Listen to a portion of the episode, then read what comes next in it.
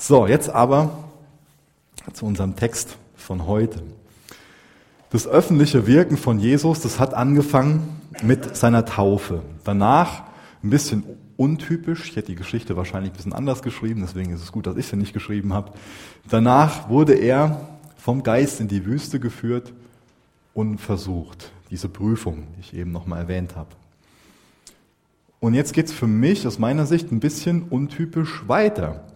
Denn obwohl er ja schon ähm, der König ist, geht er nicht nach Jerusalem und sucht so den schnellsten Weg zu Macht und Einfluss. Und wir lesen heute, dass er in diese kleine Provinz Galiläa geht und Kapernaum zu seiner Hauptwirkungsstätte macht. Das nächste, was er macht, ist, dass er nicht strategisch Leute aussucht, die ihm weiterhelfen können, sondern er sucht sich eine Handvoll Fischer aus, denen er weiterhelfen möchte.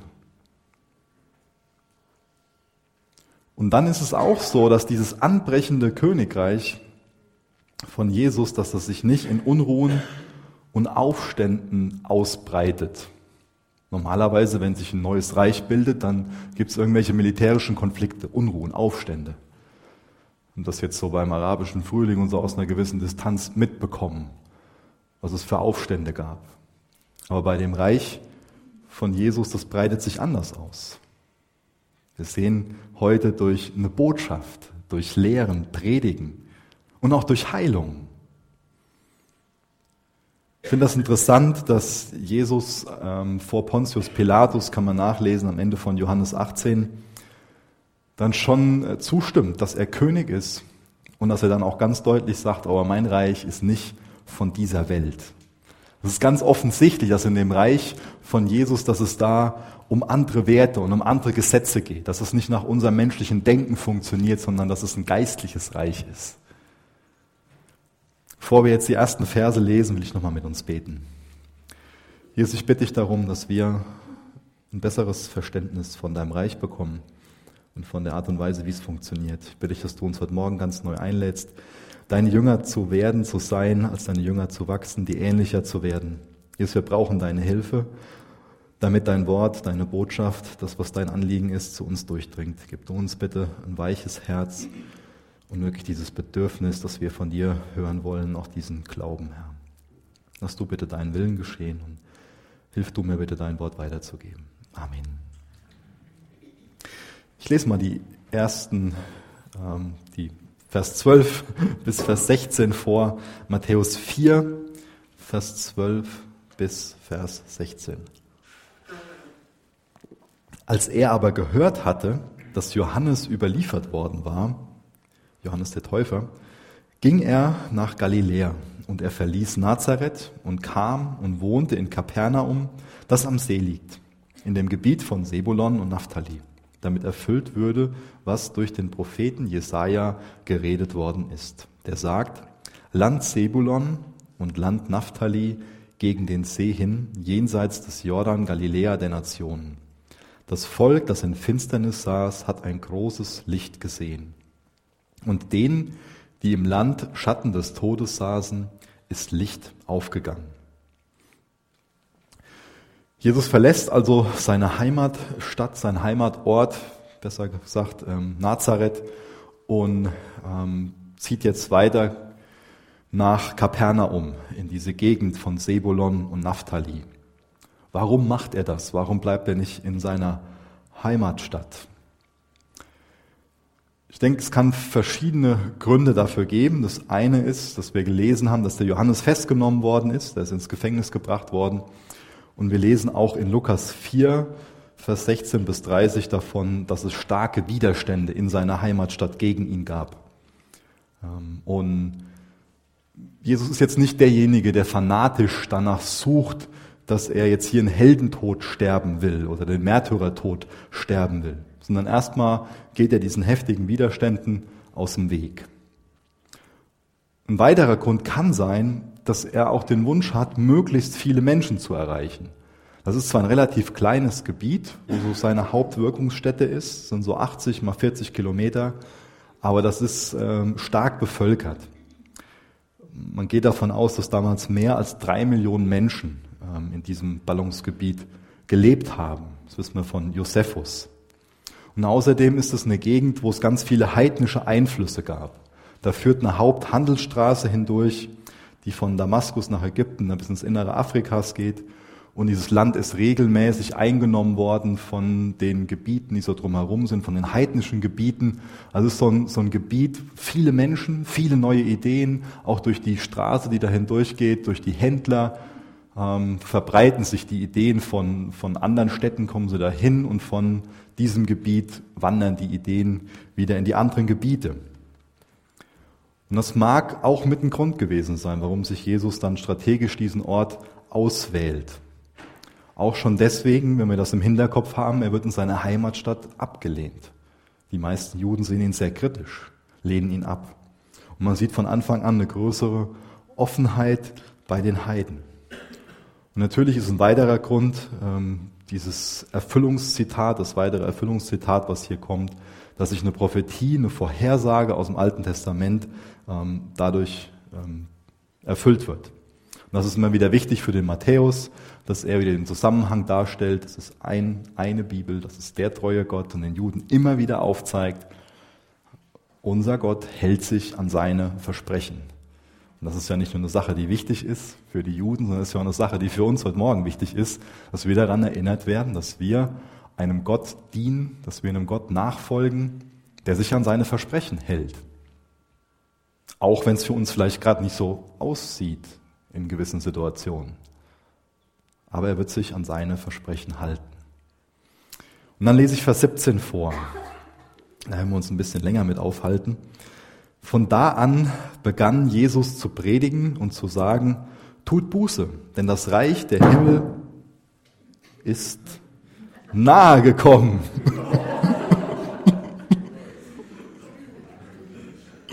wow. Was war also die Botschaft. Also gut, dass bei dem Satz nur ein Mikrofon runtergefallen ist und keiner von euch ohnmächtig geworden ist. Ne? Also was war die Botschaft von Jesus? Tut Buße, denn das Reich der Himmel ist nahe gekommen. Jesus tritt öffentlich auf, macht den Mund auf und das Erste, was er so sagt, ist, kehrt um, kehrt um, wendet euch wieder Gott zu wird jetzt auch durchaus ähm, andere Sätze geben, ähm, mit denen man so sein öffentliches Wirken beginnen könnte. So ein Ruf zur Umkehr ist ja nichts, was so total beliebt ist, ja, wo alle sofort Hurra schreien. Ist ja so ein Rat der Popkultur, dieses Finde deinen Weg, geh deinen eigenen Weg, hör auf dein Herz, lebe deinen Traum, mach dein Ding ich jetzt mal so auf, in, in, populären Medien nachschaue oder allein nur bei mir auf Facebook gucke, ähm, sind das Dinge, die oft weitergegeben werden. Dieses Mach dein Ding, lebe deinen Traum. Und Jesus sagt uns hier, kehrt um. Es gibt nämlich so ein richtig und falsch. Es gibt ein Gut, es gibt ein Böse, es gibt einen richtigen Weg und einen falschen Weg. Und dieses, dieses Thema, leb deinen Traum, mach dein Ding, das setzt so ein Stück weit voraus, dass es dieses richtig und falsch gar nicht gibt, sondern dass man so auf der Selbstfindung ist und dann irgendwo sich selbst verwirklicht und sein Ding macht. Aber Jesus geht her und sagt uns, kehr um. Wende dich wieder Gott zu. Komm aus deinem Egoismus, aus deiner Selbstzentriertheit heraus. Gleich hören wir noch, folge mir nach.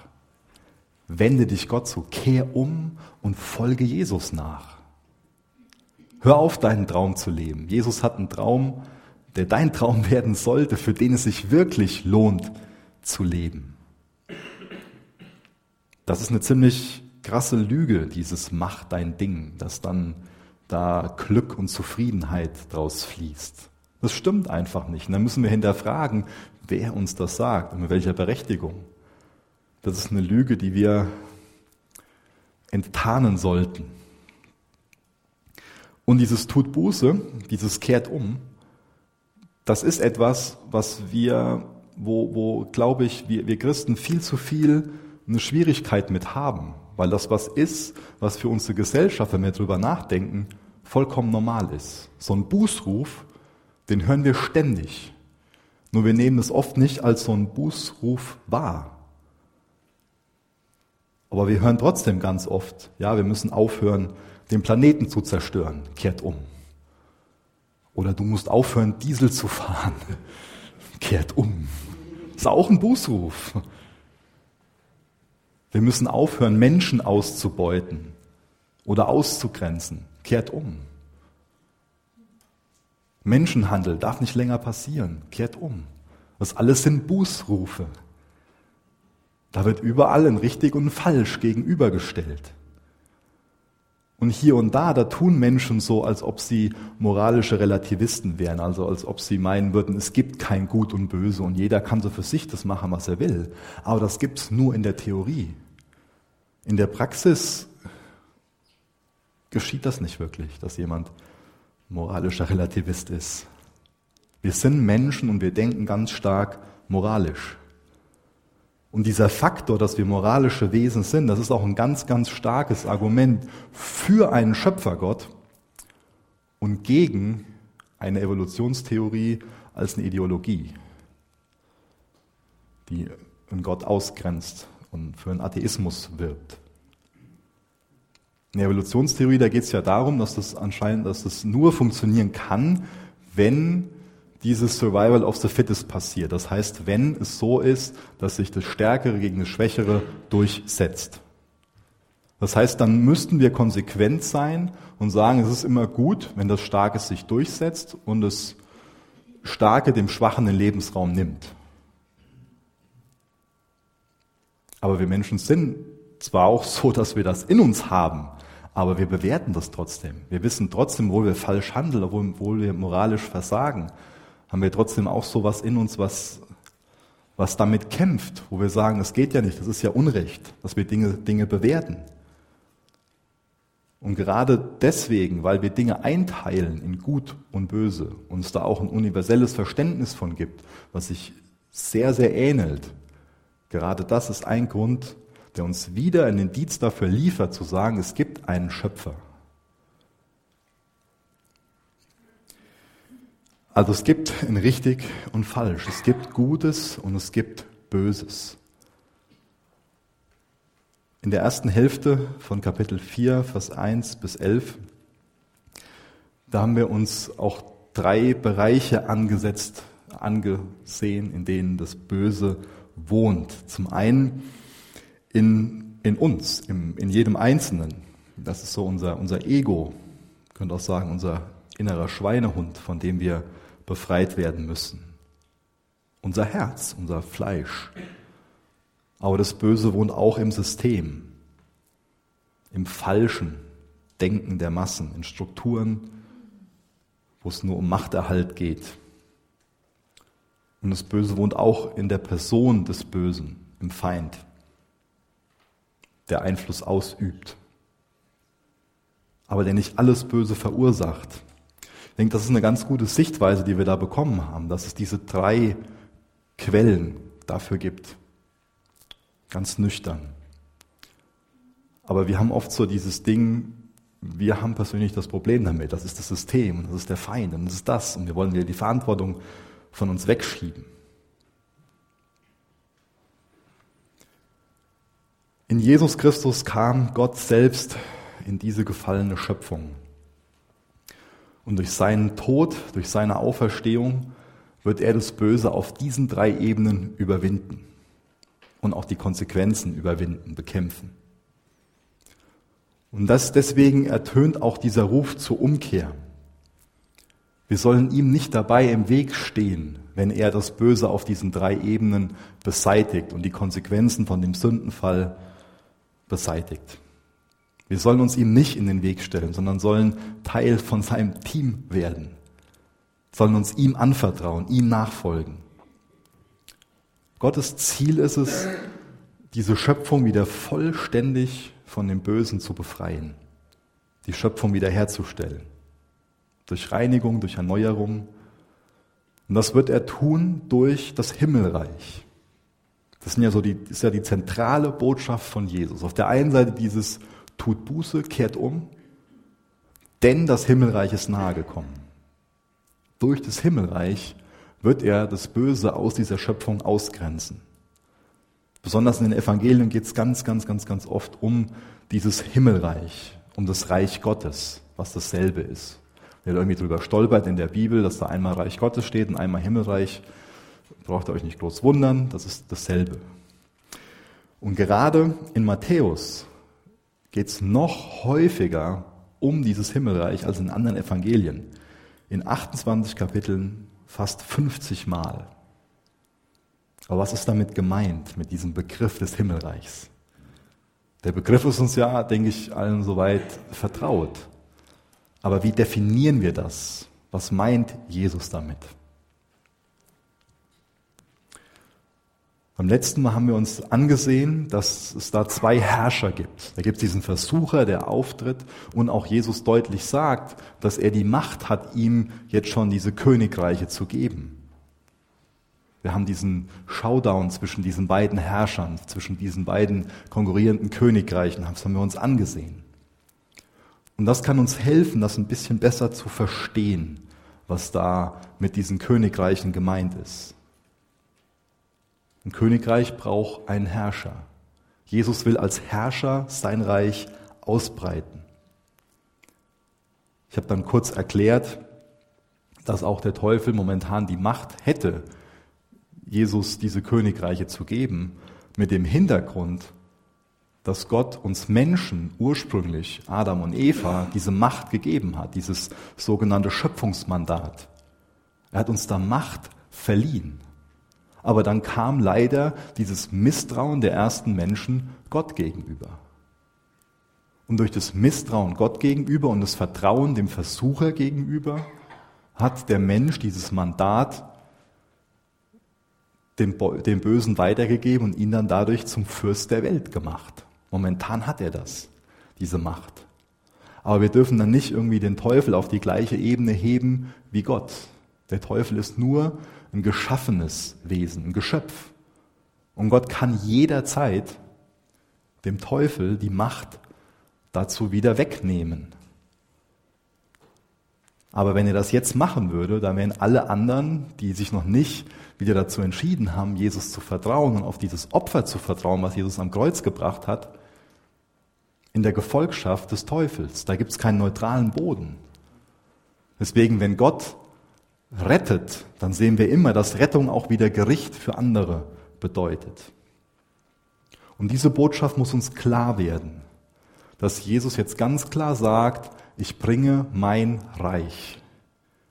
Das heißt, er wird alle Ungerechtigkeit und allen Unfrieden ausgrenzen und ein Reich aufrichten, wo er König ist, wo er herrscht.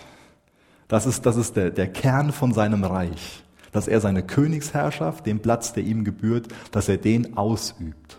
Und dass alles nach seinem Willen geschieht. Was für uns Menschen einfach nur wunderbar ist. Jetzt kommt dieses Aber und wieder der Zusammenhang von Richten und Retten. Wenn jetzt Jesus hergeht und seine Herrschaft anfängt, dann ist da auf der einen Seite eine große Hoffnung drin, aber es ist auch eine große Gefahr drin. Eine große Gefahr für diejenigen, die nämlich momentan in diesen drei Ebenen Unfrieden stiften und Ungerechtigkeit stiften, weil Jesus das ausgrenzt, weil es wieder darum geht, sein Reich herzustellen, wo er König ist, wo er kein Böses, keine Krankheit, keine Ungerechtigkeit dulden kann.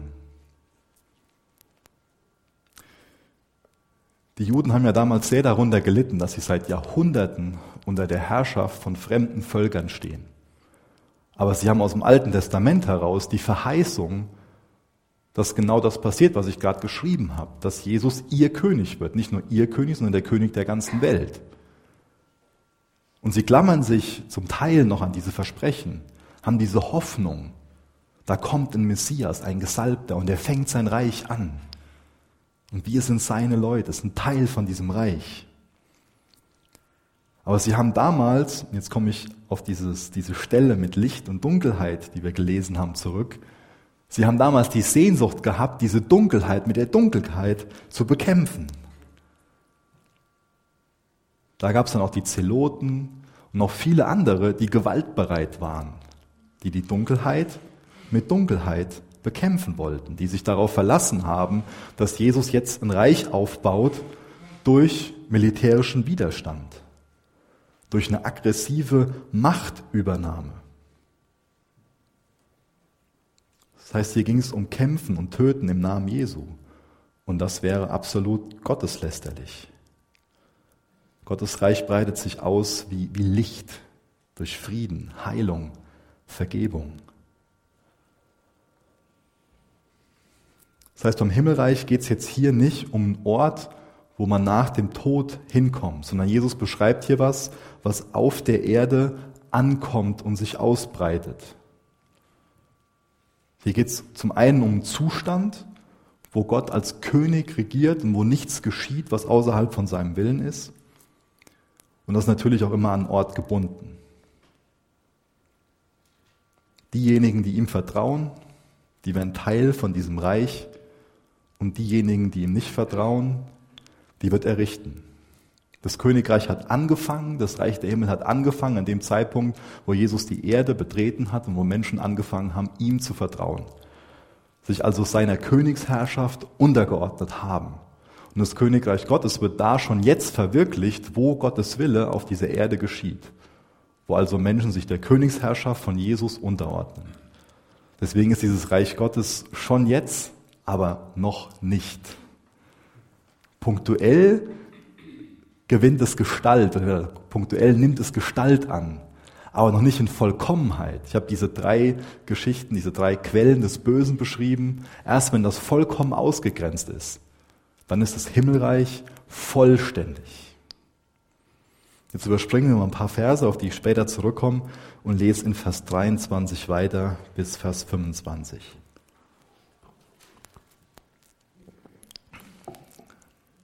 Und er, Jesus, zog in ganz Galiläa umher, lehrte in ihren Synagogen und predigte das Evangelium des Reiches und heilte jede Krankheit und jedes Gebrechen unter dem Volk. Und die Kunde von ihm ging hinaus in das ganze Syrien, und sie brachten zu ihm alle Leidenden, die mit mancherlei Krankheiten und Qualen behaftet waren, und Besessene und Mondsüchtige und Gelähmte, und er heilte sie. Und es folgten ihm große Volksmengen von Galiläa und dem Zehn-Städte-Gebiet und Jerusalem und Judäa und von jenseits des Jordan. Der Dienst von Jesus sah also so aus, dass er ganz oft in die Synagogen gegangen ist, am Sabbat. Es waren diese Synagogen so ein Versammlungsort und während der Woche waren diese Synagogen eine Schule. Und es war damals Brauch, dass es so einen Synagogenvorsteher gab, das ist jetzt aber kein Rabbi gewesen, sondern einfach nur jemand, wo es in erster Linie darum ging, dass er organisiert und so für die Ordnung sorgt. Und der war dazu da, dass er auch besonders Gästen ähm, eine Einladung ausspricht und denen sagt, hier, du bist als Gast hier, willst du nicht in der Synagoge lehren. Und dadurch hatte Jesus ganz, ganz viele Möglichkeiten, dadurch, dass er rumgezogen ist von Synagoge zu Synagoge, immer wieder zu predigen. Und wir sehen anhand diesen Versen, die eine Zusammenfassung sind, was es bedeutet, dass sich das Reich Gottes ausbreitet. Wir sehen immer wieder diese zwei Ebenen. Zum einen Worte, zum anderen Taten. Ganz wichtig, dass wir diesen, diese, diese Verse auch im Zusammenhang sehen von dem ganzen Matthäus-Evangelium. Immer wieder sehen wir, dass sich das Reich Gottes durch Worte, durch das Predigen und Lehren ausbreitet und wir sehen, dass sich das Reich Gottes ausbreitet durch Taten. Und dann finde ich es spannend, dass wir auch das quasi in, als Gliederung jetzt haben. Nächste Woche fangen wir mit der Bergpredigt an. Sehen wir Vers äh, Kapitel 5 bis 7 aus Matthäus ist diese sogenannte Bergpredigt. Das kann man auch die Verfassung von Gottes Reich nennen. Also da geht es ganz klar darum, wie Reich Gottes Bürger leben. Das heißt, da bekommen wir jetzt dann einen Aufschluss darüber, was Jesus gelehrt und gepredigt hat. Hier lesen wir nur, er hat gelehrt und gepredigt. Und wenn wir jetzt die Frage stellen, was hat er gelehrt und gepredigt, dann können wir uns das jetzt ganz im Detail in Ruhe über einige Wochen, vielleicht Monate, dann in der Bergpredigt ansehen. Kapitel 5 bis Kapitel 7. Und dann gibt es einen Abschnitt, Kapitel 8 von Matthäus und Kapitel 9, wo es wieder um diese Taten geht. Auch da bekommen wir diese beiden Parallelen vorgestellt. Und dann finde ich es interessant, dass wir am Ende von Matthäus 9 den Vers 23 nochmal eins zu eins wiederholt bekommen. Schon mal so eine, so eine Vorschau, damit ihr schon mal so eine Gliederung, so ein paar Schubladen im Kopf habt, dass ihr wisst, ah, das und das ist die Argumentation von Matthäus. Hier geht es zum einen Vers 23 darum, er lehrte und predigte, das sehen wir in der Bergpredigt, was er gelehrt hat, und dann er heilte jede Krankheit, jedes Gebrechen unter dem Volk. Und da bekommen wir dann wieder in Kapitel 8 und 9 ganz viele Beispiele für, wie er geheilt hat. Und diese Fähigkeit von Jesus, Menschen mit diesen Krankheiten, äh, Menschen, die diese Krankheiten hatten, zu heilen, das zeigt, dass er die authentische Macht hat über den Sündenfall, dass er das wieder rückgängig machen kann, was durch den Sündenfall für einen Schaden verursacht worden ist. Das wird interessant werden, wenn wir uns das im Einzelnen alles angucken. Und jetzt komme ich nochmal auf die Verse zurück, die ich eben übersprungen habe. Vers 18 bis Vers 22. Als er aber am See von Galiläa entlang ging, sah er zwei Brüder. Simon, genannt Petrus, und Andreas, seinen Bruder, der ein Netz in den See, die ein Netz in den See warfen, denn sie waren Fischer. Und er spricht zu ihnen, kommt mir nach, und ich werde euch zu Menschenfischern machen. Sie aber verließen sogleich die Netze und folgten ihm nach. Und als er von dort weiterging, sah er zwei andere Brüder, Jakobus, den Sohn des Zebedäus, und Johannes, seinen Bruder, im Boot mit ihrem Vater Zebedäus, wie sie ihre Netze ausbesserten, und er rief sie. Sie aber verließen sogleich das Boot und ihren Vater und folgten ihm nach. Ich denke, das ist für viele von uns eine sehr vertraute Stelle.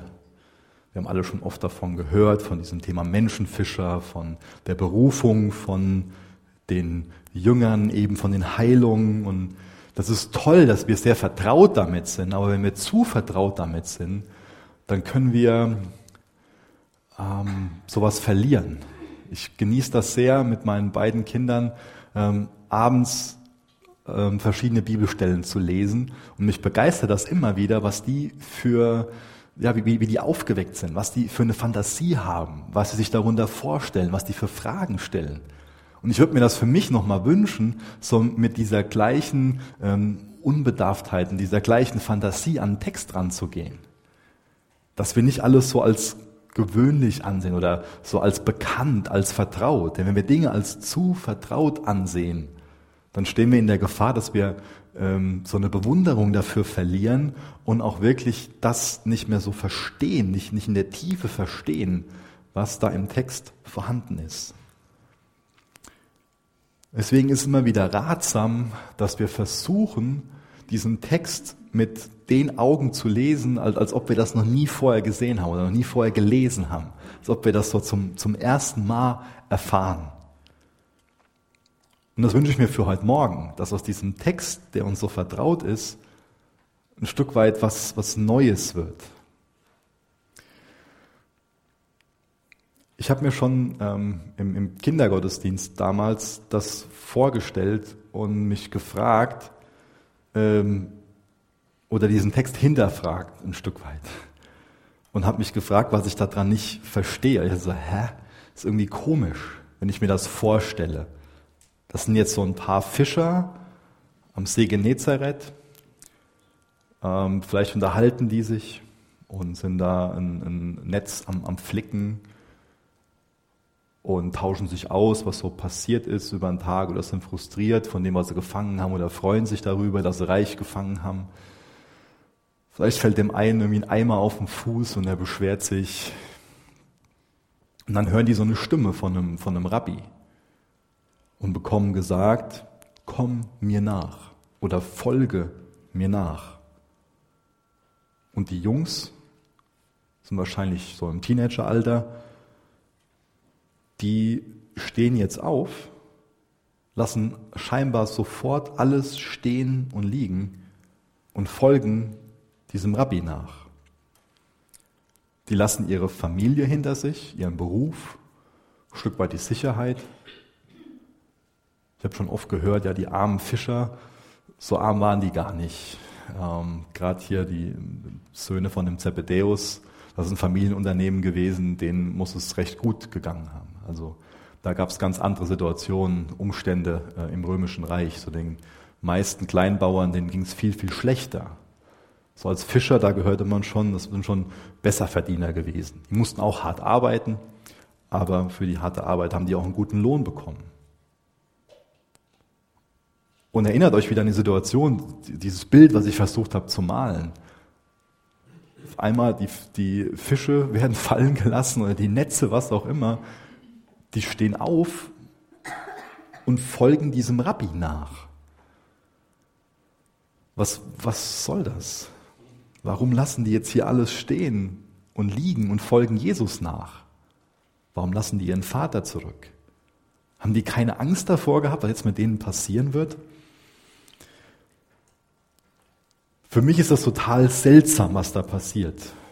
Dass diese vier Jungs ihren Job wegwerfen und scheinbar ohne auch nur eine Sekunde nachzudenken, diesem Rabbi nachfolgen. Und ich denke, um es ein bisschen besser einstufen zu können, warum die so bereitwillig Jesus nachgefolgt sind, ist es sinnvoll, wenn wir uns mit diesen drei Ausbildungsstufen beschäftigen. Hört sich erstmal trocken an, aber ich glaube, dass das uns äh, wirklich weiterhelfen wird. Ich habe eben schon die Synagoge angesprochen und gesagt, die Woche über ist das eine Schule gewesen. Die Juden haben damals ein sehr gut funktionierendes Bildungssystem gehabt. Es gab in jedem kleinen Dorf eine Synagoge, ähm, viele Rabbiner, die rumgezogen sind. Diese Rabbiner sind Lehrer der Torah. Und es gab, wie gesagt, diese drei Ausbildungsstufen. Die erste Ausbildungsstufe, wenn wir hier vorne lesen, ist diese Bet Sefer. Und in dieser Ausbildungsstufe war jeder einzelne jüdische Junge zwischen sechs und zehn Jahren. Das war was, was die besucht haben. Ich lese mal was ähm, aus dem Talmud vor, ein Sprichwort. Das heißt, vor dem Alter von sechs Jahren nehmen wir ein Kind nicht als Schüler auf, aber nimm es ab sechs Jahre als Schüler auf und mäste es mit der Tora wie einen Ochsen. Das war das Anliegen. In diesem Alter von sechs bis zehn Jahren wurden die gemästet mit der Tora. Das ist da tatsächlich passiert. Sonnenaufgang bis zum späten Nachmittag haben die die Tora auswendig gelernt. Und das geschah nicht irgendwie stupide, langweilig, sondern es wurde viel gesprochen, gesungen und gedichtet. Gelesen, dass am ersten Schultag die Rabbis oft damit angefangen haben, dass die diese ähm, Tafel, die die für Notizen und so zum Lernen genutzt haben, dass sie die von oben bis unten mit Honig beschmiert haben. Und Honig ist damals eine Delikatesse gewesen und noch was ganz, ganz Kostbares. Honig war ein Symbol für Gottes Gnade und auch für Großzügigkeit. Dann hat der Rabbi oft folgende Worte gesagt. Mein Kind, mein Schüler, lecke den Honig auf. Mögest du nie vergessen, dass Gottes Worte wie Honig sind. Mögest du nie vergessen, dass die Worte Gottes das angenehmste und köstlichste sind, was du je bekommen kannst. Schmecke und sieh, dass Gott gut ist. Mögest du wie Hesekiel sein, der die Schriftrolle aß und sagte, dass sie süß wie Honig schmeckt. Die hatten dann den Honig überall an den Fingern und im Gesicht. Und so lernten die die Tora und haben sie dann verbunden mit was ganz Süßem, mit was Kostbarem. Geht es dir auch so, wenn du die Bibel aufschlägst dass es für dich so was Süßes, Kostbares ist. Und mit zehn Jahren, da kannten die Jungs dann die Tora auswendig. Nicht ein Vers jeweils aus diesen fünf Büchern Mose, sondern die Tora, die fünf Bücher Mose. konnten die im Alter von zehn Jahren auswendig. Ich weiß nicht, wer von euch kennt die Genesis auswendig? okay, ja. Eigentlich schade, gell? Ich meine, damals, das war schon eine Gedächtniskultur. Da waren die schon äh, unser, also meine Frau wirft mir schon mal vor, dass mein Gedächtnis mein Smartphone ist. Hat sie wahrscheinlich recht mit. Von daher haben die vielleicht ein bisschen Vorteil gehabt, dadurch, dass es eine Gedächtniskultur war. Aber ich glaube, wir machen es uns zu leicht, wenn wir sagen, ja, damals war das so und heute so, hm, mal ein paar Bibelverse auswendig lernen, das ist dann schon eine Überforderung für uns.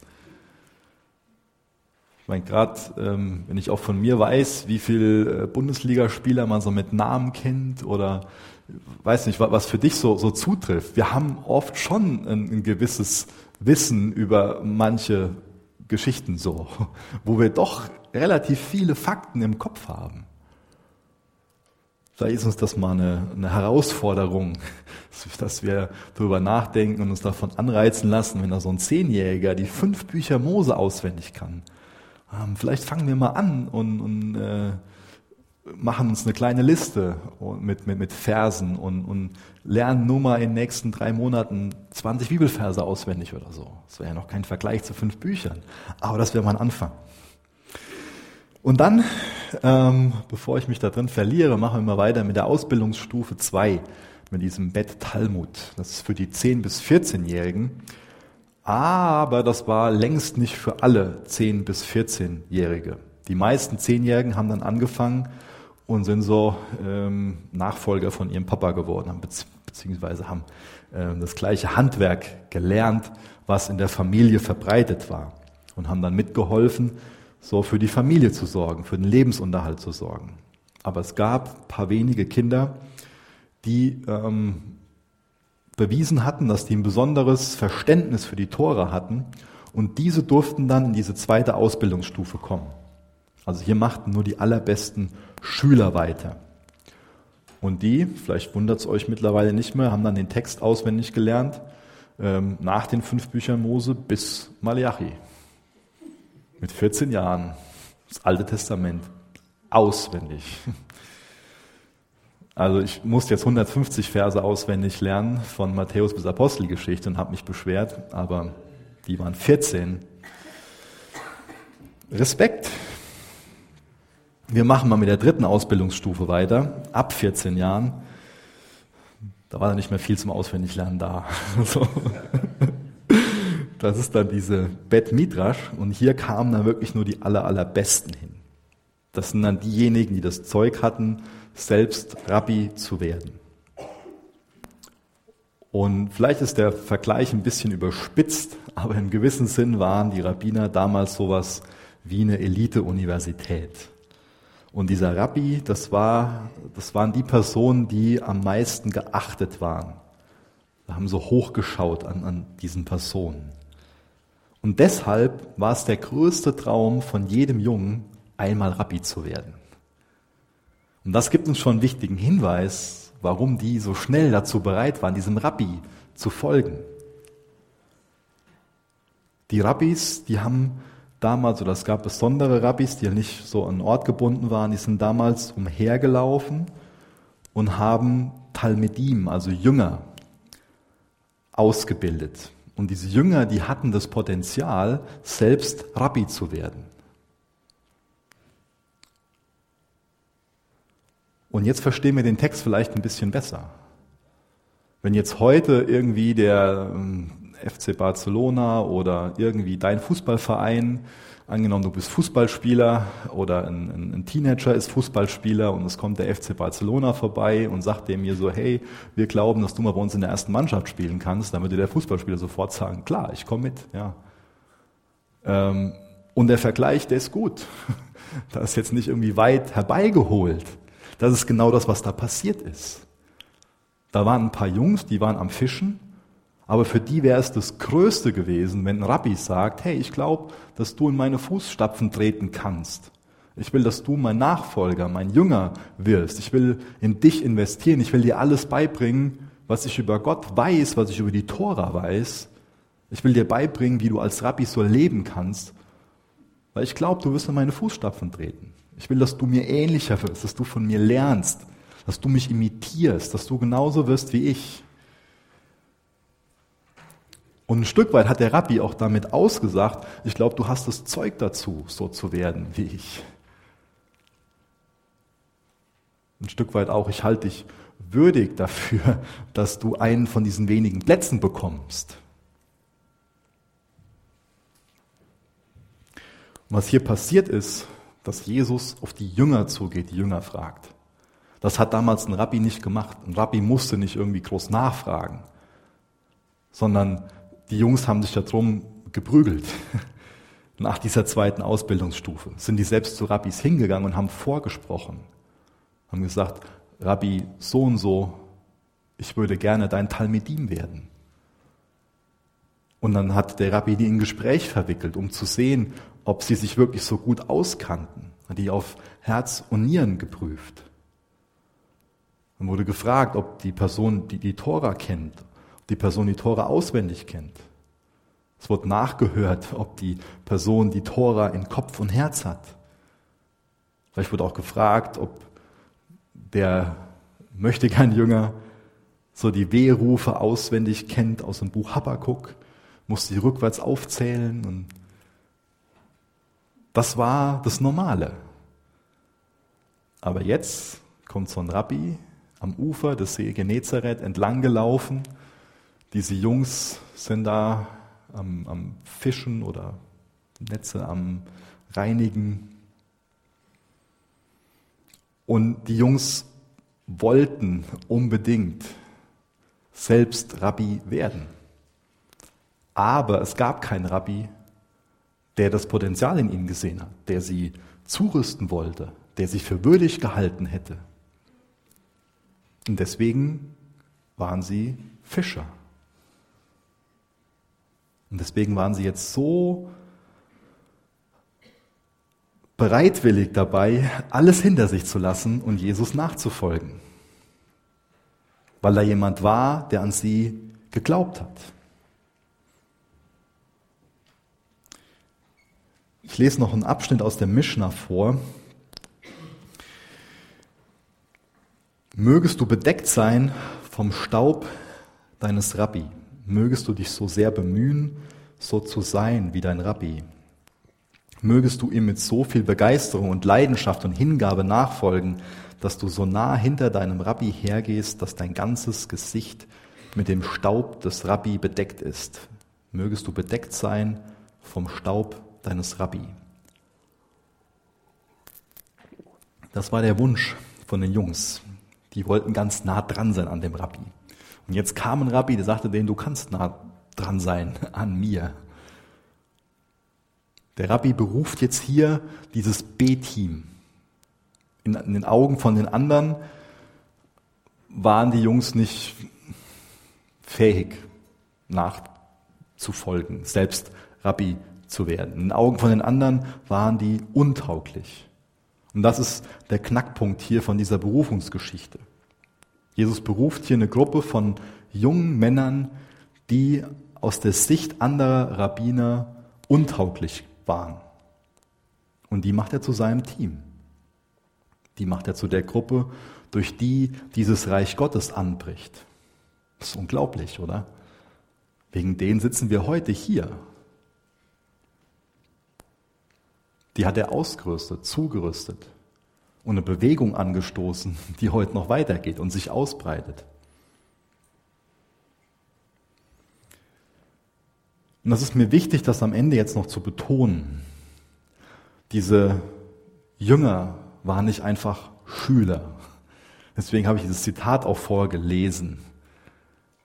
Die waren wirklich in der Nachfolge von diesem Rabbi. Das sind nicht nur einfach welche gewesen, die dann so wie wir heute in der Schule ein gewisses Wissen durch, einen gewissen Stoff durchkauen müssen und dann eine Prüfung bestehen und man hat gewisse Dinge gelernt im, im Kopf. Bei diesen Jüngern geht es um, um mehr. Es geht natürlich auch um Wissen. Aber es geht hier darum, so zu werden, wie der Meister ist. Das ist ein Jünger. Es geht ihnen darum, im Staub des Rabbi zu laufen Jesus immer ähnlicher zu werden, alles von ihm mitzubekommen. Deswegen haben wir die Sicherheit hinter sich gelassen mit dem Familienunternehmen. Deswegen waren sie bereit und haben gesagt, ich lasse meine Familie hinter mir zurück. Setzen ja ganz klar auch Prioritäten dadurch und sagen ganz klar, meine Priorität ist es, diesem Rabbi nachzufolgen, Jünger zu sein von diesem Rabbi. Was ist deine Priorität im Leben? Ist es für dich was Bedrohliches, dass Jesus dir sagt, ich will dein Rabbi und auch dein Herr sein, dein Erlöser sein, was alles, wir können uns da nicht irgendwie Jesus aufdröseln, sondern das gehört alles zu ihm. Wir können nicht irgendwie nur hergehen und sagen, ja, Retter, das hört sich gut an. Herr sein, weniger gut. Da will ich noch ein bisschen selbstbestimmter sein. Jesus will unser Rabbi sein, unser Herr, unser Erlöser. Es ist für dich genauso ein Privileg wie für die Jünger zu sagen, ja, ich will dir nachfolgen. Weil der Ruf der Nachfolge, der geht an uns alle raus. Aber wie antworten wir darauf? Machen wir uns auf, um im Staub des Rabbi zu laufen? Sind wir nur Schüler oder sind wir wirklich Jünger? Oder sind wir vielleicht nur Fans von diesem Rabbi, die ihn ein bisschen bewundern, aber trotzdem irgendwie an der Seitenlinie sitzen und ihn von außen toll finden? Aber so ein Jünger, der ist mit Jesus auf dem Spielfeld, könnte man sagen. Der ist mit im Geschehen. Der lernt von Jesus der bleibt auch abhängig von Jesus, ja, aber es gibt auch Situationen, wo er sich von Jesus aussenden lässt.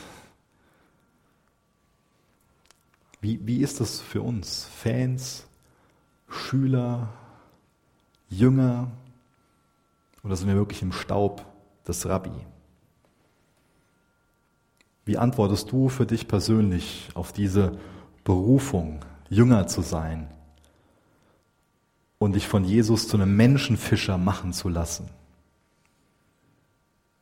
Jesus ruft uns alle oder fordert uns alle dazu auf, umzukehren und mitzumachen.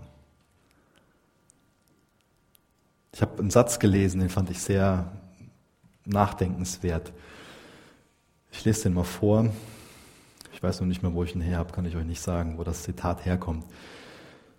Die Kirche kämpfte im Laufe der Jahrhunderte mit der Versuchung, Bewahrer des Aquariums anstelle von Menschenfischern zu sein. Gutes Bild, oder? Bewahrer des Aquariums oder ist es Jesu Auftrag, Menschenfischer zu sein?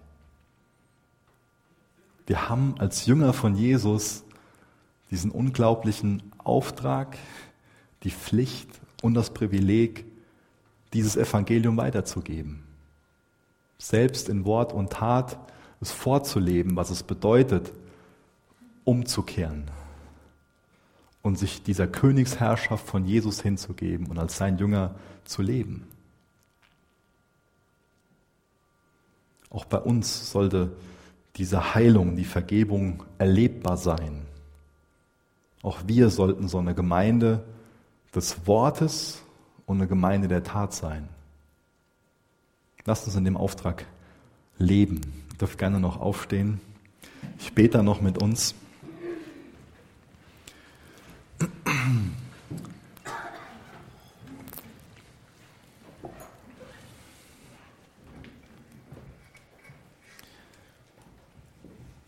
Jesus, danke, dass du immer noch dabei bist, Menschen in der Nachfolge zu rufen.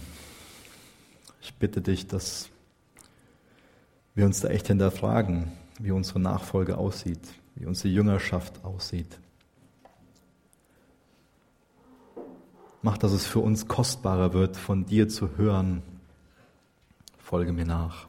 Mach, dass es das Größte für uns ist, das größte Privileg, die größte Freude, die Erfüllung von unseren Träumen. Jesus, danke, dass wir das so herausfordernd im Text sehen konnten, dass es für die Jünger eine Erfüllung von ihrem Traum war, dass du vorbeigekommen bist und sie in die Nachfolge berufen hast. Jesus, danke für den Trost, dass wir wissen dürfen, dass du dein Reich ausbreitest und alles, was für Unfrieden, Ungerechtigkeit sorgst, verdrängst. Danke, dass dein Reich alles durchdringen wird und dass eines Tages dein Reich in Vollkommenheit existieren wird und dass wir als deine Jünger Teil von diesem Reich sein werden. Danke, dass du König der Könige bist. Danke, dass wir darin ruhen dürfen darin unseren Frieden finden. Jetzt mach, dass du uns kostbarer wirst und wir mit mehr Eifer dabei sind, bewirkt von deinem Geist, dir nachzufolgen. Amen.